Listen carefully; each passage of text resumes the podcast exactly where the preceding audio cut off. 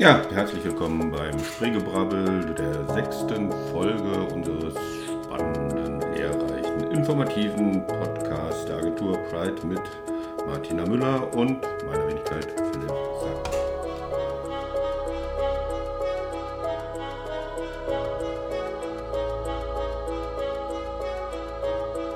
Äh, Martina, hallo, bist du noch bei uns? Also wir wollten ja heute einen Podcast aufnehmen und da können wir jetzt mal sehen. Es wäre ganz schön, wenn du auch dazu was sagen könntest, also zumindest zum Intro, äh, zum heutigen Thema oder wie auch immer. Unser heutiges Thema ist herzlich willkommen zu unserem Spreegebrabbel zum Thema Design und Design. Wir wollen uns heute unterhalten mit Philipp und Martina über das Thema Design. Und was ist eigentlich das Design, was heutzutage gefragt ist oder was hinter Design steckt? Es gibt ja verschiedene Typen von Designern.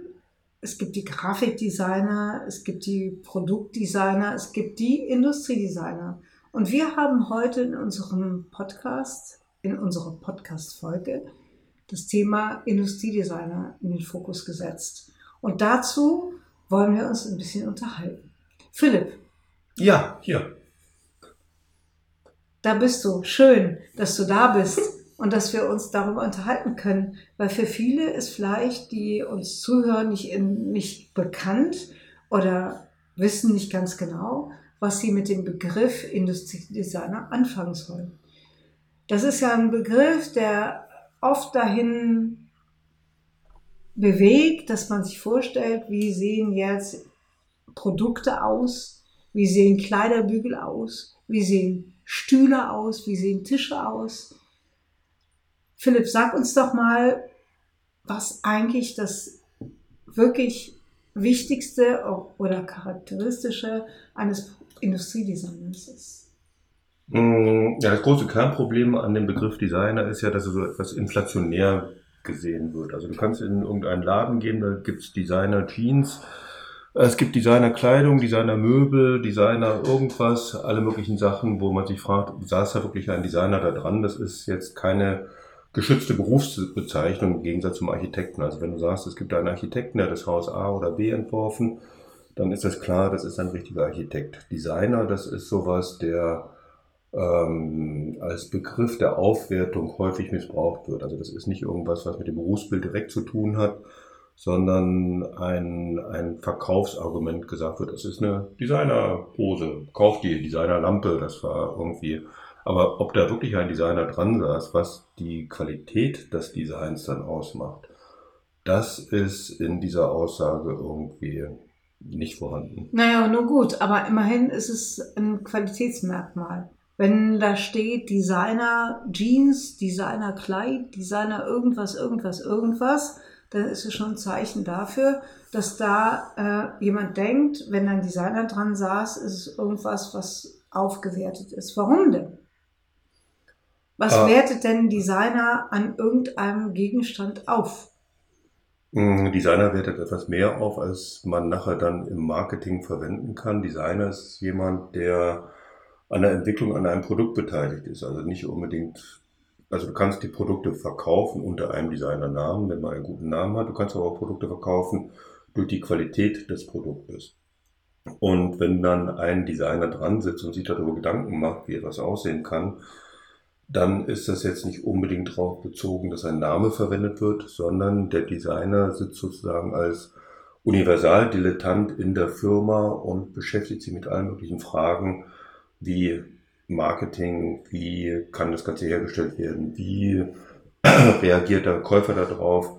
Ähm, das ist so ein über den Tellerrand von allen anderen drüber gucken und sagen, ähm, es gibt eine Richtung, in die das Produkt gehen muss und in der wir dann irgendwas machen müssen, damit es wirklich erfolgreich ist. Und zwar naja, stopp mal eben. Aber äh, erfolgreich sein und dann sagst du jetzt äh, irgendein Produkt. Aber wir reden ja jetzt hier in dem Zusammenhang eher von Industriedesign. Das ist ja nochmal was anderes als offenbar Grafikdesign oder irgendwas anderes oder Kleiderbügeldesign. Äh, was ist denn das, was so ein Industriedesign eigentlich ausmacht? Was das das Wichtigste ist? Sag uns. Mm, also mit dem Kleiderbügeldesign, da müssen wir uns nachher drüber unterhalten. Das ist ein interessanter Aspekt. Den Kleiderbügeldesigner habe ich jetzt noch nicht so im Fokus.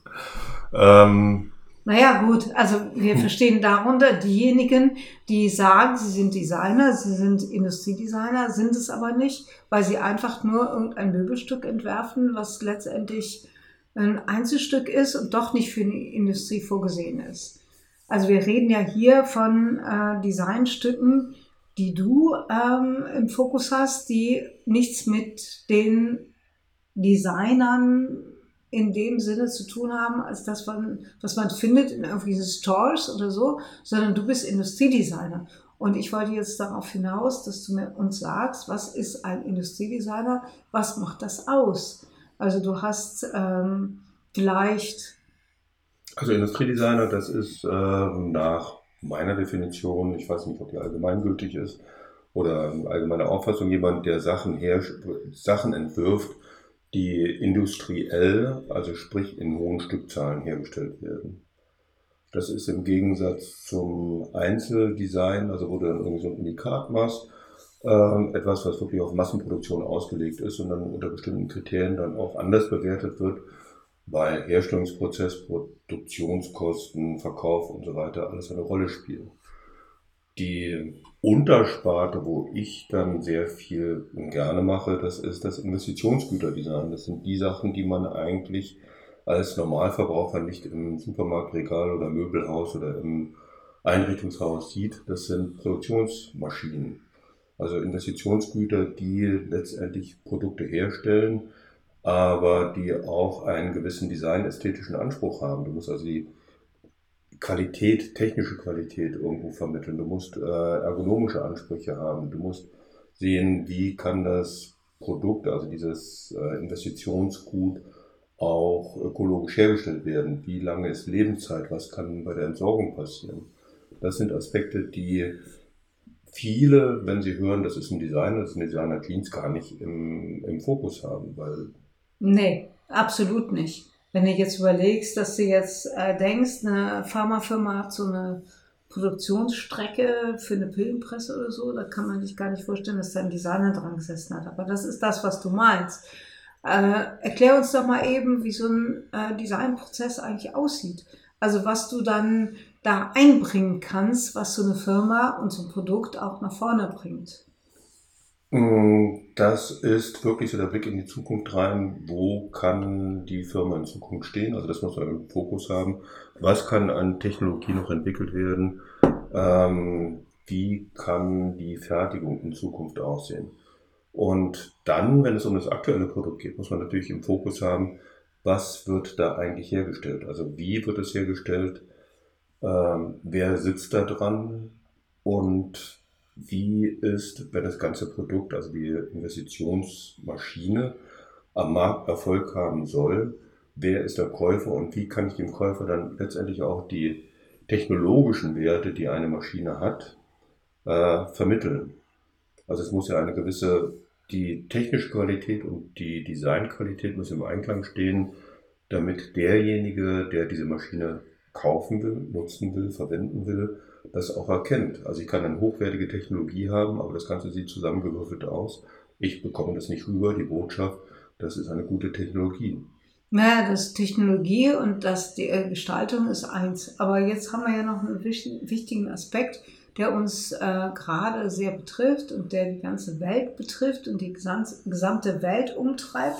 Das ist das Thema Nachhaltigkeit und Klima. Klimawandel, Klimaschutz und so weiter. Wirkt sich das auf deinen Job auch aus? Also gerade wenn du sagst, du hast jetzt irgendwelche ähm, Maschinen, die du entwirfst, die ähm, nicht nur kundenorientiert sind, sondern die auch den Nachhaltigkeitsaspekt haben. Gibt es da was, wo du sagen kannst, das ist jetzt auch von den Unternehmen, die dich beauftragen, oder die ähm, Kunden, die Design haben wollen, äh, nochmal wichtiger geworden? Das ist eine gute Frage und da gibt es auch ein gutes Beispiel dafür. Und zwar die landwirtschaftlichen Produktionsgeräte. Also das waren, ich glaube, vor mehreren Jahrzehnten, gefühlt im letzten Jahrhundert, haben wir äh, die ersten Landwirtschaftsmaschinen entworfen und damals angeregt, dass man doch diverse Verkleidungsteile und äh, Zubehörteile von diesen Maschinen, also die dann irgendwas abdecken, Sicherheitsaspekte spielen auch eine Rolle, dann aus Kunststoff zum Beispiel, GFK verstärkten äh, Kunststoffteilen herstellen könnte.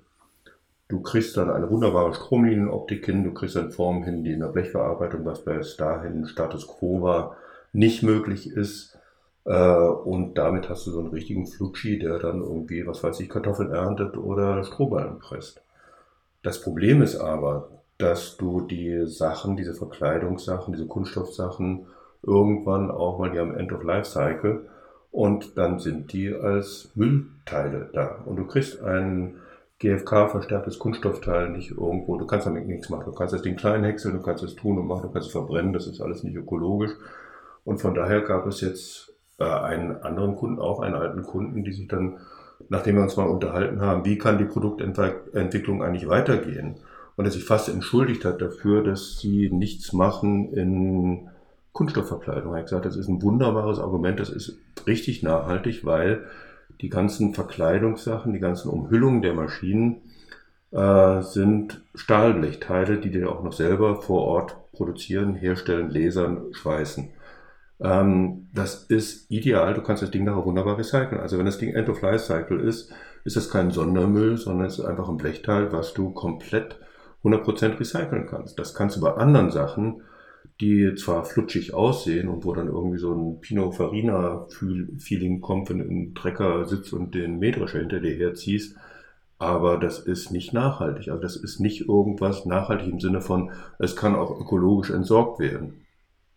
Mhm. Hast du den Eindruck, dass das in der, äh, bei den Kunden angekommen ist, dass es in der Industrie angekommen ist, dass da auf Nachhaltigkeit Wert gelegt wird? Ähm, ich denke, bei den Herstellern ist es schon angekommen. Also die Botschaft ist angekommen, der Bedarf ist auch angekommen. Also dieses, diese Relevanz, dass wir irgendwie anders umdenken müssen. Aber der, das Problem ist, ähm, dass es vielfach im Marketing die Argumentation gibt, der Kunde möchte das. Ähm, und dass dann die Verantwortung eines, die man als Hersteller hat, als Produzent hat, dann auch ein bisschen weiterzudenken und zu sagen, okay, es gibt dann in Zukunft etwas, das müssen wir einfach so machen, weil anders ist es nicht ökologisch und wird uns dann auch nicht irgendwie weiterbringen mit der Produktentwicklung, das dann umzusetzen und zu sagen, kommt, das ist jetzt auch attraktiv. Wir machen jetzt etwas, was nicht irgendwie aussieht wie ein Maserati, der auf dem Feld rumflügt, sondern etwas, was auf dem Feld rumflügt, aber weniger Benzin verbraucht, weniger Diesel verbraucht, ökologisch ist und sich nachher auch 100% recyceln lässt. Aber das, dafür ist der Kunde, sprich jetzt in diesem Fall Landwirt oder viele andere Kunden für Investitionsgüter oder auch Produkte äh, des Konsumgüters, nicht bereit. Also da muss einfach ein Umdenken äh, erfolgen, wo man sagen kann, das ist, ich bin bereit, etwas anderes anzunehmen, ähm, was es in dem Maße vorher nicht gab und wo ich dann vielleicht einen bestimmten Trotzfaktor oder irgendeinen Neidfaktor, den ich gerne gegenüber einem Nachbarn oder einem anderen Mitmenschen erreichen möchte durch den Kauf eines Produktes nicht habe, aber ich bin dafür ökologisch weit denken und es ist ein Umdenken, was einfach erfolgen muss. Das habe ich wohl gesehen. Ich war äh, letzte Woche in Berlin unterwegs, als die Trecker-Demos stattfanden. Und ich sah mich konfrontiert mit Millionen Treckern, die einfach ähm, riesige Straßen, also Straßenzüge blockierten, riesige Räder hatten, einen riesen Ausschuss an CO2 produzierten, durch die Stadt düsten, blockierten ich will jetzt hier gar nicht in Frage stellen, ob das richtig oder schlecht war. Ich habe nur gesehen, also irgendwas stimmt da nicht. Also es stimmt nicht, dass Trecker durch die Stadt fahren, sowieso, aber das ist dann ein anderes Thema. Das stimmt aber auch nicht, dass diese ganzen Traktoren, die unterwegs sind mit ihren riesen Kräften, riesen Rädern, riesen PS-Zahlen, dass das über die äh, Felder jagt ich glaube, dass da auch nochmal unheimlich viel im Aufwind sein sollte, dass an der ganzen Technologie überhaupt alles nochmal verändert werden sollte. Aber welche Auswirkungen hat das auf, die, auf das Design? Ähm, das hat eine große Auswirkung auf das Design. Das ist auch jetzt eine Frage, was wir mit den landwirtschaftlichen Geräten haben wollen. Das ist dann mit ökologischer Landwirtschaft, muss es so eine Großfelder Landwirtschaft sein oder kann man auch etwas anders denken? Also mm, je mehr, je größer die Traktoren werden, je höher ist die Bodenverdichtung, desto mehr muss umgepflügt werden. Also das ist eine Problematik, die ist nicht ganz, ähm, ganz von der Hand zu weisen. Und da muss man sehen, ob man nicht irgendwie umdenkt äh, in andere Produkte, dann auch in, also wir haben das Problem, dass dann einfach, du hast für Getreideanbau musst du mit dem Trecker weniger fahren, ein Drittel weniger fahren, als wenn du Fleischproduktion auf dem Feld hast. Dann musst du einfach, oder wenn du Kühe hast, dann musst du einfach das Vierfache an dem Trecker in der Gegend rumgurken. Und ähm, die Frage ist dann, kann da ein Umdenken von den, von den Produkten, von der Landwirtschaft oder sonst irgendwas stattfinden? Oder ein prinzipielles Umdenken, dass man einfach sagt, warum müssen das so Großgeräte sein? Warum können wir nicht, da kannst du irgendwie etwas kleiner machen? Warum können wir da nicht in puncto von autarken, intelligenten kleinen Mini-Drohnen oder irgendwas anderes auf dem Acker fahren, die dann 24-7 Unkraut bekämpfen und solarbetrieben sind und dann jeweils immer so ein Unkraut rauszupfen, anstatt dass man da Chemie drauf streut. Ähm, das ist ein ganz anderes Denken, als wenn man sagt, okay, wir müssen größer, bigger und äh, more sophisticated werden und dann diesen 700 PS Schlepper auf die Felder bringen, der dann irgendwelche anderen Geräte hinter sich herzieht. Also das ist ähm, ist es denn was, was ein Industriedesigner auch umtreibt, wenn er seine Überlegungen anstellt, um einfach nur ein Gerät zu gestalten oder ein Produkt zu gestalten?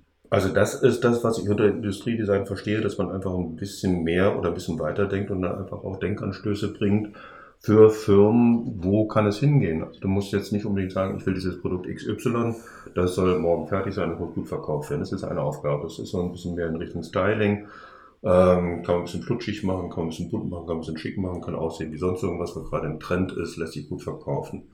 Ähm, was dann aber nächste Woche passiert oder nächstes Jahr passiert oder in zehn Jahren passiert, das ist etwas, was man auf dem Schirm haben sollte als verantwortungsvoller Hersteller, Produzent. Und das ist etwas, was ich als Aufgabe für den Industriedesigner sehe, dass er das auf dem zumindest präsent hat und dann irgendwo auch den Leuten vermitteln kann, dass er dann sagen kann, okay, ihr müsst ein bisschen weiterdenken. Also wo seid ihr in fünf Jahren, wo seid ihr in zehn Jahren? Ähm, das hat so ein bisschen was von Hofnarrenfunktion, die man als Designer eigentlich hat, um das Ganze ein bisschen auf ein anderes Level zu bringen und äh, den Horizont zu erweitern auf etwas, was möglicherweise unbequem sein kann, aber zumindest eine gewisse Zukunftsperspektive bringt. Also du meinst, äh, Design ist nicht allein nur gestalten und Produkte schön machen und funktionstüchtig machen, sondern Design ist auch noch mehr. Design ist nach vorne denken, zukunftsorientiert zu überlegen, wo geht die Reise hin für eine bestimmte Branche und daraufhin auch das Design zu gestalten. Denkst du, dass, dass das die Aufgabe eines Designers tatsächlich ist? Das ist die eigentliche Aufgabe des Designers, also dann irgendwie mehr konzeptionell zu denken. Also die verschiedenen Sachen, die ähm, aus unterschiedlichen Gebieten vom Marketing, von der Konstruktion, von der Geschäftsleitung, von allen möglichen Bereichen herankommen, ähm, zusammenzufassen und zu sagen, okay, ich zeige einfach mal eine andere Perspektive auf, an die ihr vielleicht jetzt nicht gedacht habt. Das klingt ein bisschen anmaßend, als ob nur der Designer dafür in der Lage wäre. Es gibt auch noch andere, die das machen können, aber das ist jetzt gerade im Produktgestaltungsprozess wichtig, dass man das vor Auge hat, dass man das den Kunden, sprich dann auch den Hersteller, vor Auge führt, sagen, dort kann es hingehen und es gibt eine bestimmte Perspektive. Da musst du einfach mal hingucken und sehen, möchtest du das machen, möchtest du irgendwie im Wettbewerb bestehen können, dann solltest du darauf achten. Und das ist die Verantwortung, die man als Designer hat. Es gibt viele, die das eben nicht machen. Und das ist das, was ich dann äh, bemängle, dass es dann auch durch den inflationären Begriff des Designers ähm, bestärkt wird, weil der Designer ist derjenige, der die verwaschenen Jeans macht. Hm, okay, also du meinst äh, mit anderen Worten gut verwaschene Jeans was du jetzt beschreibst, sind ja natürlich ist ein Industriedesigner, das ist dann mal was ganz anderes, das geht schon mal eher global in so eine große Produktentwicklung hat äh, nochmal eine andere Verantwortung als jemand, der äh, Jeans designt, Modedesigner letztendlich, die auch als Designer Jeans verkauft werden. Kurzum, ähm, wo siehst du denn, ähm, weil das ist ja eigentlich in vielen Unternehmen oder gesellschaftlich gar nicht so bekannt, dass ein Industriedesigner so denkt und solche Aufgaben auch wahrnimmt. Wo siehst du denn das Potenzial? Also wo siehst du denn die Möglichkeit, dein Wissen und die Möglichkeiten dieses kreativen Inputs, den das ja auch letztendlich beinhaltet, einzubringen?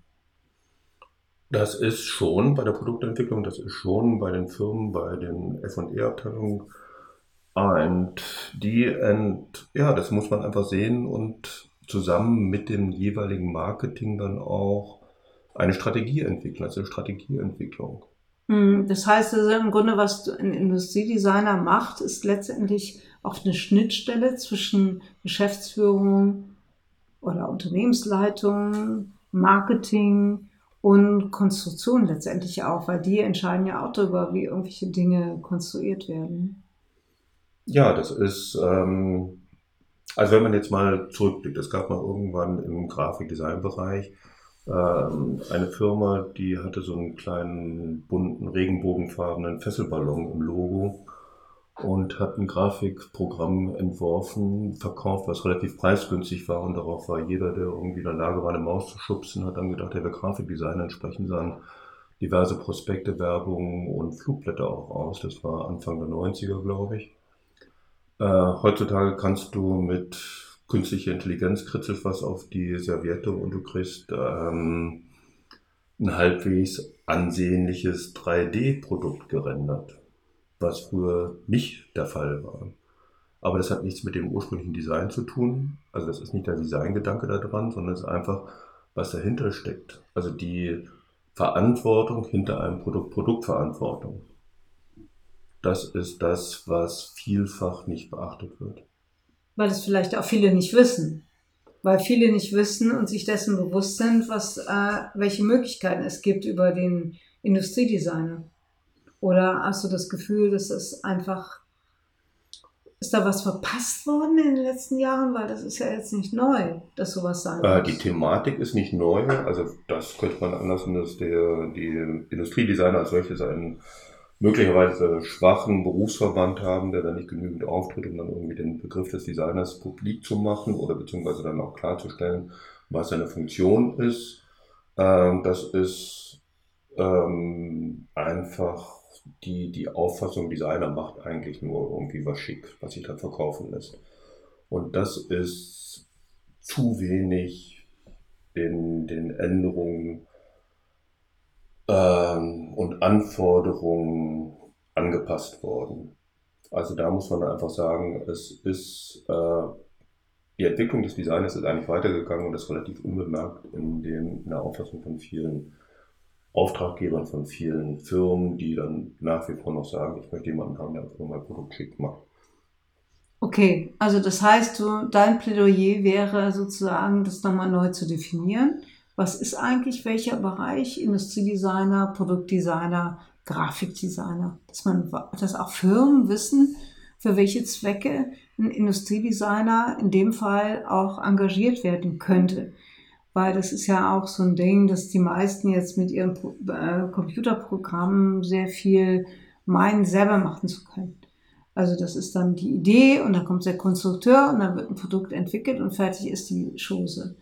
Äh, siehst du da eine Möglichkeit, das ähm, stärker zu positionieren als Industriedesigner vielleicht?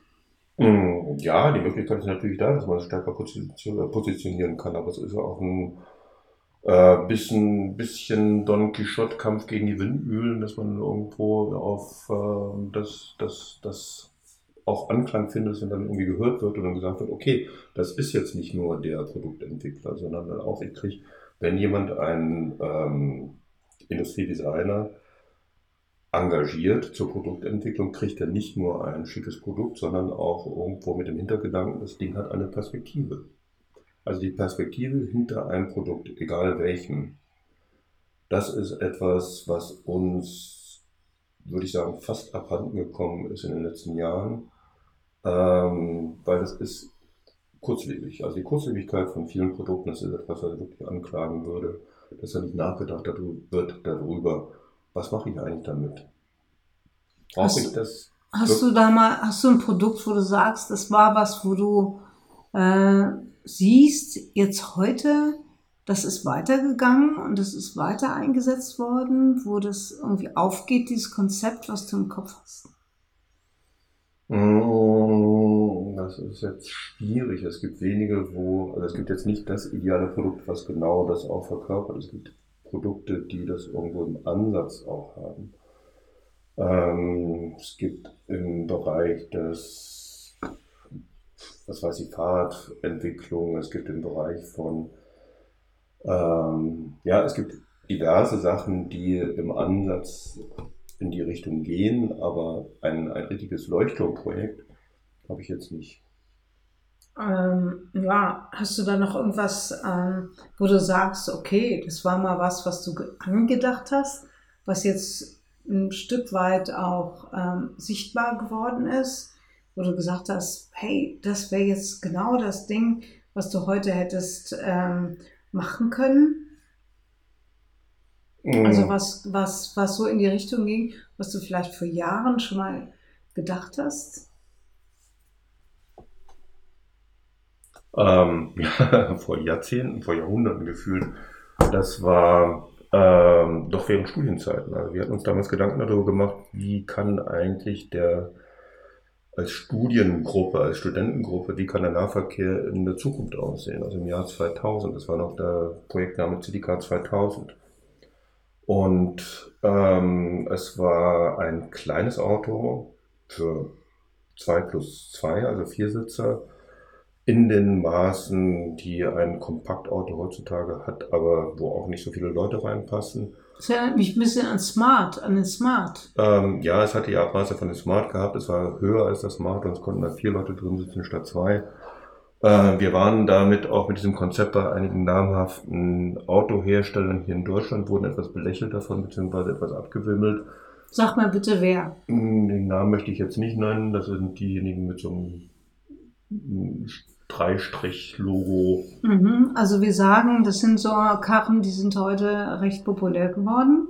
Genau, aber die hatten damals gesagt, okay, ähm, wir wollen das nicht weiterverfolgen, dieses Projekt. Und es gab, witzigerweise, hatte ich dann was gefunden in einem Nachrichtenmagazin, die eine Produktentwicklung dieses Konzerns später dokumentiert hatten, was genau in die Richtung, die Parallelrichtung ging von dem, was wir angedacht hatten als Nahverkehrskonzept ähm, was aber dann unter den Tisch gefallen ist, weil es einfach nicht so gewinnträchtig ist wie viele andere Sachen. Du kannst natürlich eine Luxuslimousine verkaufen und damit viel mehr Gewinn, machen als mit so einer kleinen Kompaktlimousine, wo dann irgendwie nur äh, 1000 Euro Gewinn machst pro Verkaufseinheit gegenüber 8000 Euro pro Luxuseinheit. Na gut, also das, das ist ja wohl nicht ganz aufgegangen, weil es gibt ja sehr viele, also es gibt ja Beispiele dafür, so eine, dass so eine kleine Limousine schon durchaus den Markt gefunden hat. Ne?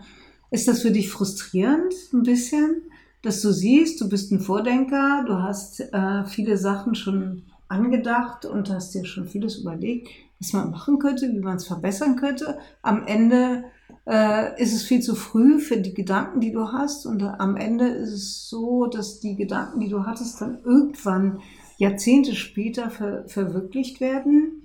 Wie ist nee, sowas, wenn du das ist es auf keinen Fall. Also das ist dann, wenn schon, denn schon eine gewisse Art von Genugtuung, weil man kann einfach sagen, okay, hatte ich mir schon mal früher gedacht, äh, wie es aussehen könnte. Und dann auch irgendwann, wenn das häufiger auftritt, der, die Gewissheit, dass man sagen kann, also ich bin mir ziemlich sicher, dass mit dem Gedanken, den ich heute habe, dass dann irgendwas bewegt werden könnte, was dann in drei Jahren, vier Jahren, fünf Jahren relevant werden könnte. Ähm, und wenn es heute nicht gemacht wird, dann wird es eben in fünf Jahren gemacht. Und dann könnte man sagen, wenn man so besser wisserisch drauf wäre, habe ich schon immer gesagt, aber das war jetzt, das ist jetzt also weh. Wir fassen zusammen. Die Ideen von Philipp Sack von Pride GWR in Gesprächspartner in so einem äh, Gesprächgebrabbel sollte man auf jeden Fall hören. Und wenn es nicht heute ist, die Gedanken zu realisieren, dann ist es vielleicht in fünf Jahren. Vielen Dank fürs Zuhören. Ja, ich danke auch fürs Zuhören und ich danke dir für die Fragestellung. Noch einen schönen Abend. Ja, tschüss, bis tschüss. zum nächsten Mal.